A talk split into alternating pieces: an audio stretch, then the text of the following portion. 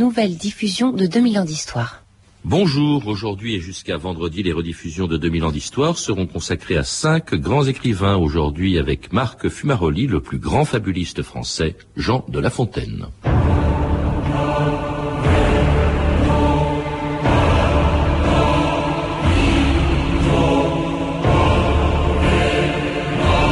Je me sers d'animaux pour instruire les hommes. La Fontaine. «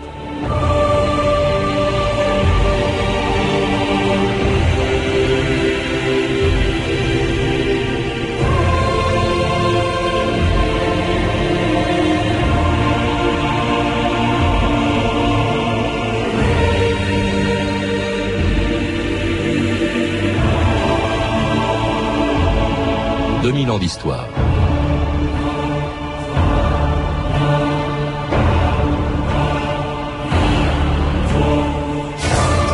Un tien vaut mieux que deux tu l'auras. Rien ne sert de courir, il faut partir à point. La méfiance est mère de sûreté, aide-toi, le ciel t'aidera. Tout le monde connaît ces proverbes. Depuis plus de trois siècles, sur les bancs des écoles, des générations d'enfants les ont appris dans les fables de La Fontaine. Grâce à des animaux qui parlent, ils y ont découvert leurs premières leçons de morale, et un monde où les puissants sont vaniteux, les riches sont avares et les pauvres envieux. Ils ont découvert aussi les vertus de l'amitié, de l'amour du travail, de la, pitié, de la solidarité et même le goût de la liberté que La Fontaine n'a pas eu peur de mettre en vers à l'époque pourtant où triomphait la monarchie absolue, l'époque où dans l'entourage de Louis XIV se trouvaient quelques-uns des plus grands noms de l'art et de la littérature française. Messieurs, quand je nous vois, lorsque je nous regarde, Monsard, Turenne, Colbert, Racine, Boileau lui-même, et Vauban et Louvois, et Monsieur Demeaux que l'on entend, et vous, Molière, qu'on adore, et La Fontaine qu'on relit. Je m'émeus en pensant que nous vivons à la même heure.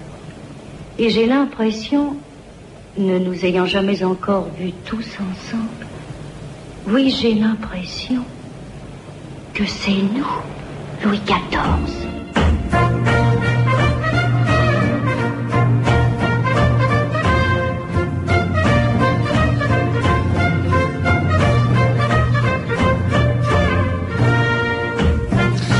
Marc Fumaroli, bonjour. Bonjour. Nous allons parler avec vous d'un homme dont tout le monde connaît au moins une fable, mais qui est beaucoup moins connu que, que son œuvre, La Fontaine, auquel vous avez consacré un livre il y a cinq ans, Le poète et, et le roi. Alors le poète, c'est évidemment La Fontaine, le roi, c'est Louis XIV, que La Fontaine, je crois, n'a jamais rencontré. Il n'a jamais, dites-vous, été à Versailles. Euh, il n'a pas pu aller à Versailles parce que, d'abord, euh, enfin, il a été à Versailles, oui, mais il y avait un petit Versailles. Il n'a pas connu le grand Versailles. Et d'autre part, euh, les malheurs que qu'a connu son protecteur euh, Fouquet, Fouquet, oui. ont fait de lui euh, dès 1660, euh, dès 61, dès 1661, euh, disons un disgracié euh, que le roi n'avait pas envie de voir. Il n'a donc jamais été, comme le, le texte que l'on vient d'entendre pourrait le suggérer, euh, un Dans l'entourage un des ornements, si j'ose dire, de la cour du roi. N'oublions pas de, de toute façon que le roi est entré définitivement à Versailles euh, avec son gouvernement et avec sa cour que en 1683. C'est-à-dire tout à fait à la fin de, de tout à fait à la fin de la vie de La Fontaine. mais sans voir La Fontaine. Alors, il était pourtant extrêmement connu à, à cause de ses fables. Déjà, en 1668, sont publiées les premières fables. Cela dit, il les a écrites très tard. Il a même mis du temps euh, à écrire tout court. hein. Il est né, il faut le rappeler, en 1621 à Château-Thierry. Et il ne commence à écrire que euh, à passer la trentaine, Marc Oui, Maroli. oui, oui. Euh, même à 40 ans.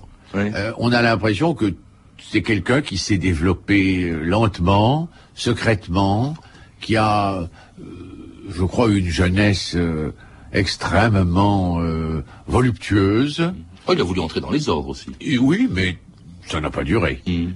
Et puis, qui a eu aussi une jeunesse studieuse, les deux à la fois, et qui ne s'est vraiment résigné à écrire que parce que son ami Pélisson, qui était entré euh, au service de Fouquet, justement, euh, l'a incité à devenir le poète personnel du futur euh, éventuel Premier ministre. Est-ce qu'il n'était pas un peu paresseux? Il a eu cette formule très jolie, il dit j'ai passé la moitié de ma vie à dormir et l'autre à ne rien faire. Je crois qu'effectivement, il y a chez La Fontaine une veine épicurienne extrêmement forte, qui est d'ailleurs une veine française, on, a- on y reviendra peut-être. Souvenons-nous que dès le, Moyen Âge, euh, il y a cette veine dans, la littérature française. Elle devient évidente avec Rabelais, elle devient évidente avec, euh, Montaigne, et elle va, devenir triomphante au XVIIIe siècle, qui a adoré La Fontaine. En tout cas, euh, La Fontaine écrit sa première œuvre importante en 1658 à Denise, qui est dédiée au surintendant Fouquet, qui va devenir son mécène et auprès duquel La Fontaine va publier ses premières œuvres importantes. Monsieur Fouquet, ayant dit que je lui devais donner pension pour le soin qu'il prenait de faire valoir mes vers, son souvenir, qui me comble de joie, sera payé tout en belle monnaie de madrigaux, ballades, sonnets, stances, rondeaux et vers de toutes guises. Mais, au risque de trop solliciter l'inconstance et l'inquiétude qui me sont si naturelles, je me pourvus d'une épitaphe. L'épitaphe d'un paresseux. J'en sonne la peau, il était venu, quand il était venu, mangeant le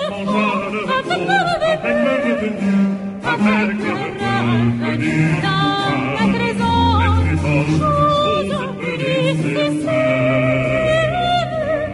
J'en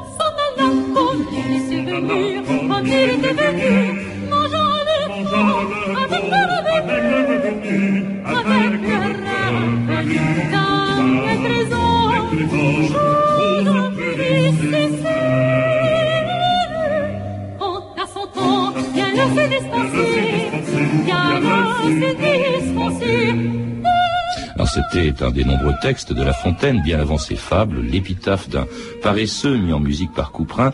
Hein, je, je cite, Jean s'en alla comme il était venu, mangea le fond avec le revenu. Alors le revenu de La Fontaine, Marc Fumaroli, à partir de 1659, c'est ce que lui verse Fouquet, c'est ce qu'on appelle la pension poétique. Ça a duré, euh, ça a duré très peu de temps. Et ensuite, le malheureux euh, s'est retrouvé avec une fortune personnelle euh, euh, en, en, en déclin. Et il a constamment euh, vécu un peu à, à la remorque euh, de protecteurs privés euh, qui euh, l'aimaient beaucoup, mais euh, dont la, la, La fortune était moins importante non, que, que et Fouquet. puis surtout que les, les, relations avec eux n'étaient pas toujours euh, au beau fixe. C'est extraordinaire d'ailleurs l'entourage de Fouquet. Il n'y avait pas que, que La Fontaine, il y avait Scarron, il y avait Perrault, il y avait Corneille, il y avait Molière. Ils s'entouraient vraiment d'une élite extraordinaire. Ah, ils que- voulaient épater le roi, en fait. Ils voulaient épater Louis XIV, c'est bien Moi, je connu. pense pas. Je, je, je suis très, très favorable à Fouquet.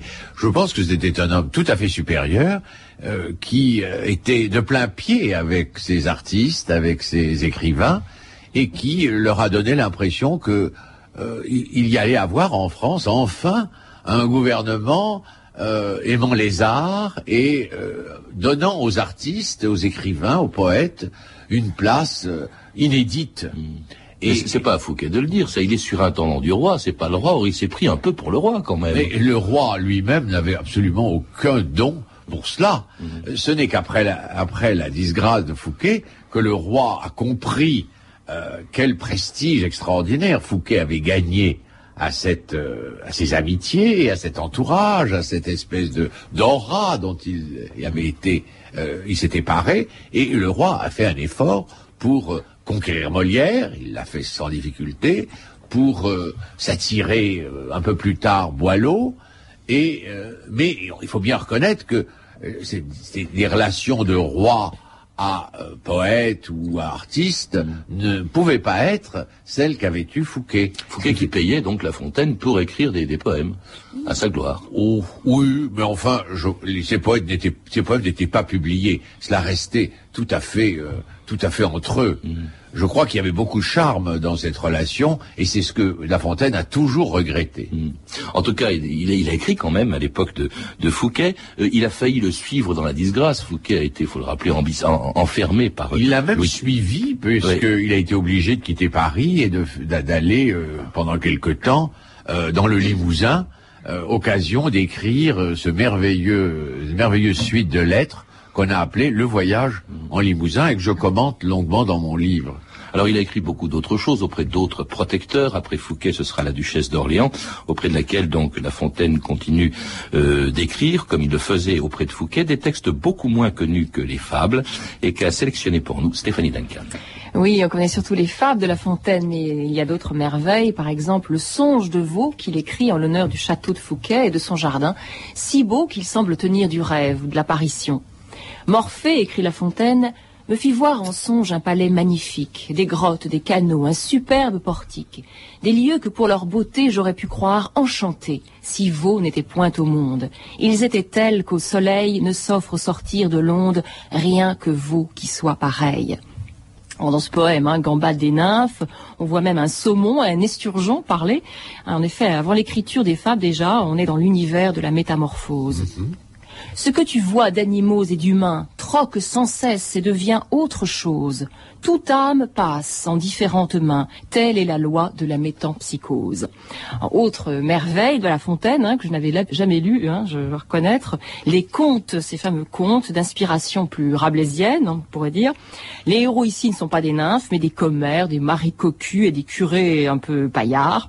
Alors, ces contes sont écrits en vers, dans un style très alerte, hein, c'est très drôle. Un exemple, comment l'esprit vient aux filles. Est-ce que vous le savez, Patrice? Eh bien, je vais vous le dire. Alors, c'est l'histoire d'une jeune fille un peu niaise. hein. Sa mère se plaint qu'elle n'a pas d'esprit. Lise, c'est le nom de cette jeune fille, décide alors d'aller demander au père Bonaventure qui lui vende de l'esprit. Le moine, généreusement, alors l'emmène dans sa cellule. Mon révérend la jette sur un lit, veut la baiser. La pauvrette recule un peu la tête, et l'innocente dit Quoi, c'est ainsi qu'on donne de l'esprit? Et vraiment, oui, repart sa révérence. Puis il, lui met la main sur le téton. Encore ainsi? Vraiment, oui. Comment donc? La belle prend le tout en patience. Il suit sa pointe, et d'encore en encore, toujours l'esprit s'insinue et s'avance, tant et si bien qu'il arrive à bon port. Lise riait du succès de la chose. Bonaventure, à six moments de là, donne d'esprit une seconde dose. Ce ne fut tout. Une autre succéda. La charité du beau-père était grande. À ceux qui jugeraient tout cela bien immoral, les censeurs notamment, La Fontaine leur demande la simple liberté d'écrire des contes. Comptons, dit-il, mais comptons bien, c'est le point principal, c'est tout. À cela près, censeur, je vous conseille de dormir comme moi sur l'une et l'autre oreille. Censurez tant qu'il vous plaira méchants vers et phrases méchantes.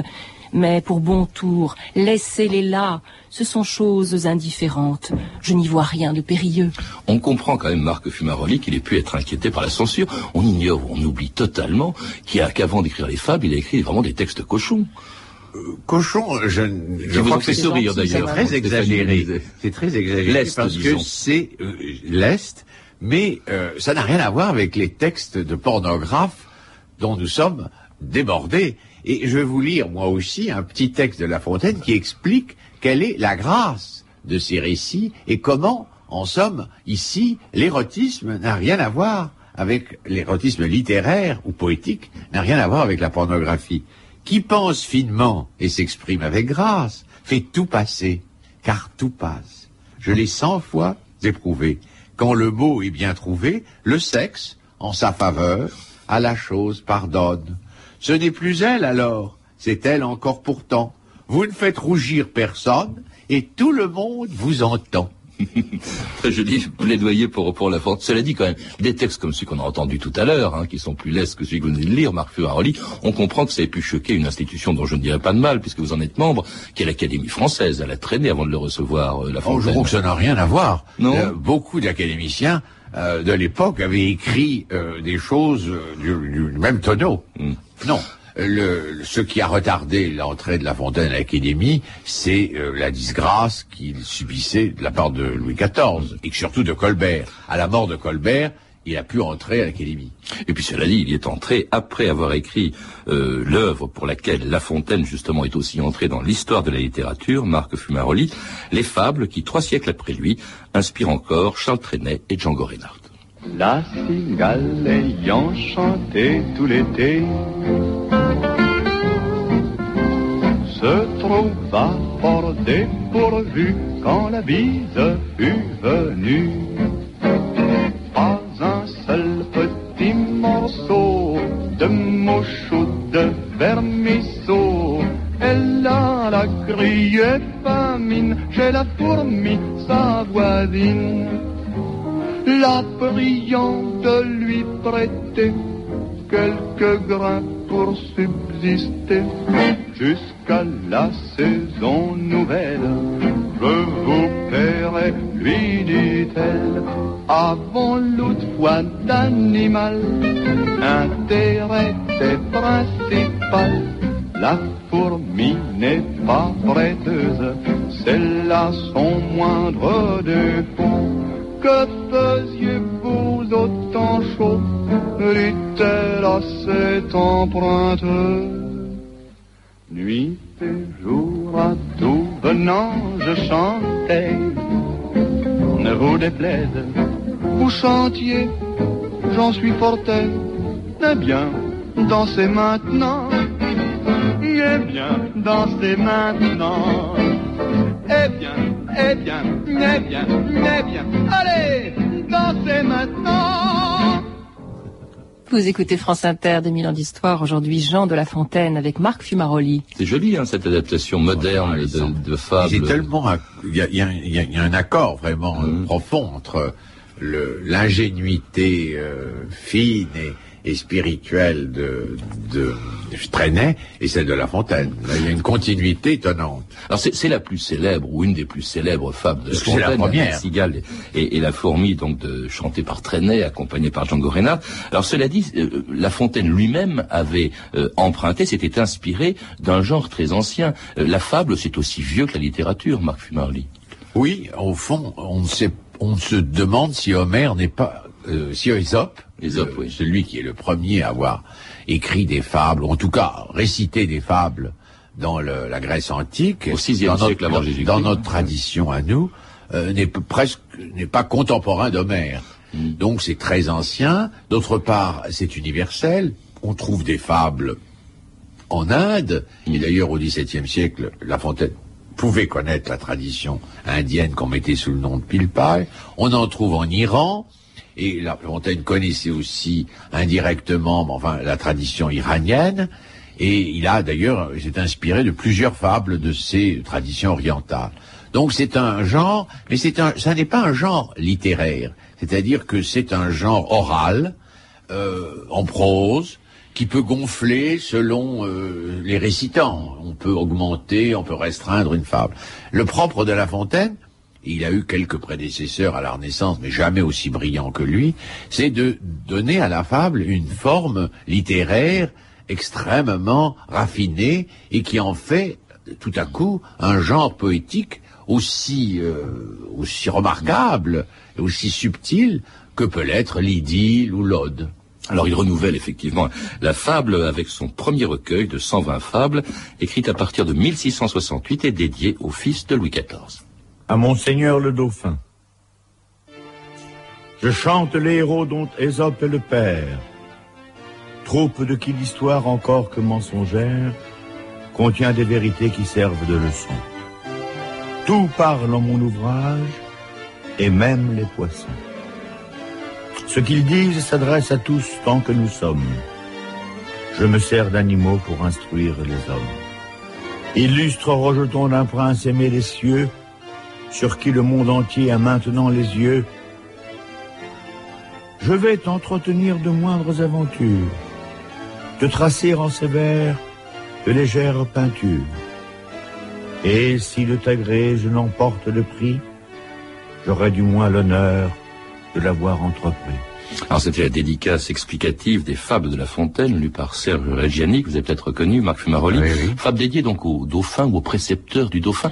En fait, il Aux fait un travail de courtisan. Il cherche à rentrer en grâce auprès de Louis XIV en écrivant Dans une certaine mesure, oui, euh, mais il savait très bien qu'il ne rentrerait pas en grâce. Hmm. Il n'empêche que, euh, s'adressant au dauphin, grâce à, grâce au président de Persigny qui était son ami et qui donc lui a permis cette faveur, il faisait du fils du roi euh, le prédécesseur de tous les enfants de France qui désormais, jusqu'à nos jours, euh, au- auront appris les fables de La Fontaine par cœur, les auront lues, les auront commentées en classe et auront fait de ces fables un des textes euh, je dirais, essentiels, fondamentaux de la tradition euh, littéraire et de la langue française. Mhm. Et je crois que c'est un geste, s'il ne l'avait pas fait, qui aurait peut-être euh, diminué en quelque sorte la, la, l'éclat euh, futur des fables. Et d'ailleurs, il va reprendre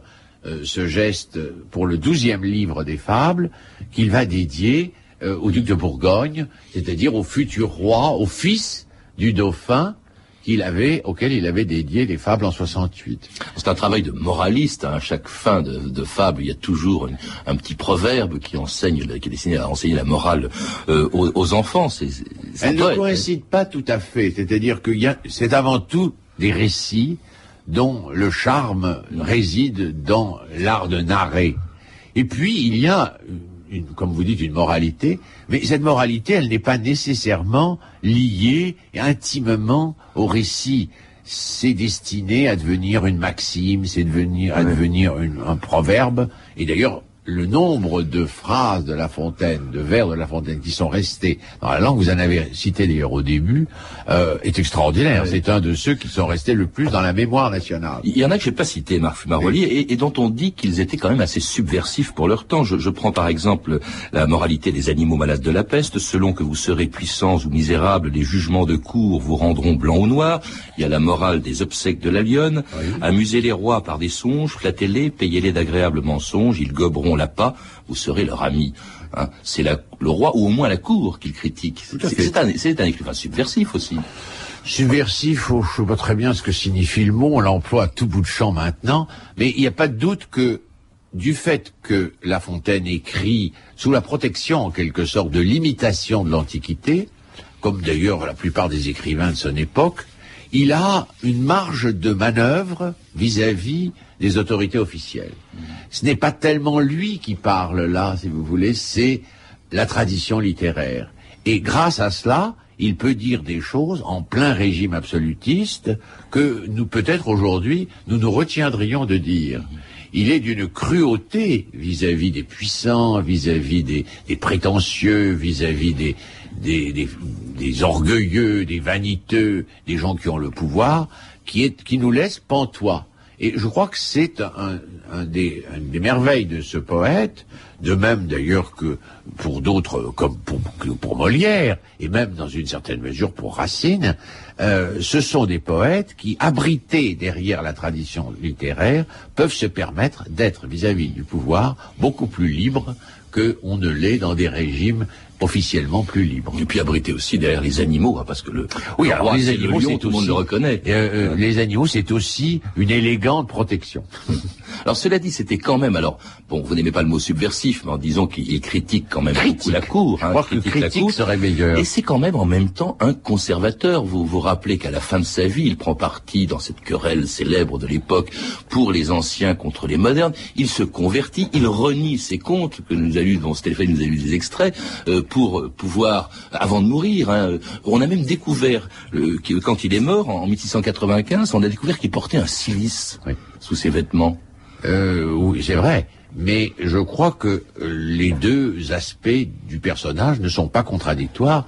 Ils sont très fréquents euh, dans, pendant toute la durée de l'Ancien Régime. Au fond, toute la France aimait euh, ses rois, aimait le royaume, aimait la forme traditionnelle dans laquelle depuis des siècles et des siècles la France avait été devenue la France, et en même temps, on était tellement sûr que tout cela ne changerait jamais beaucoup, qu'on pouvait se permettre d'aller très loin, d'une manière féroce, contre les tenants provisoires, si vous voulez, des différentes fonctions du, du royaume.